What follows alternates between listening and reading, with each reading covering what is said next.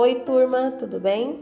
Nesta semana vamos desenvolver as atividades que exploram a criatividade de vocês na construção de infográficos interativos.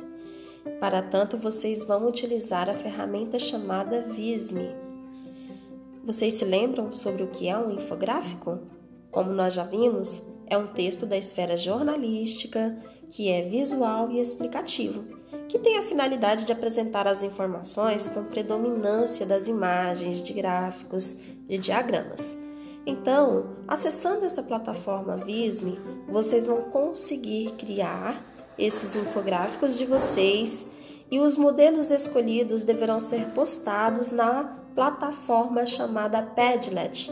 Essa plataforma, ela é um ambiente virtual onde nós podemos considerar como mural interativo e colaborativo. Está lançado o desafio para cada um de vocês. Façam o seu melhor.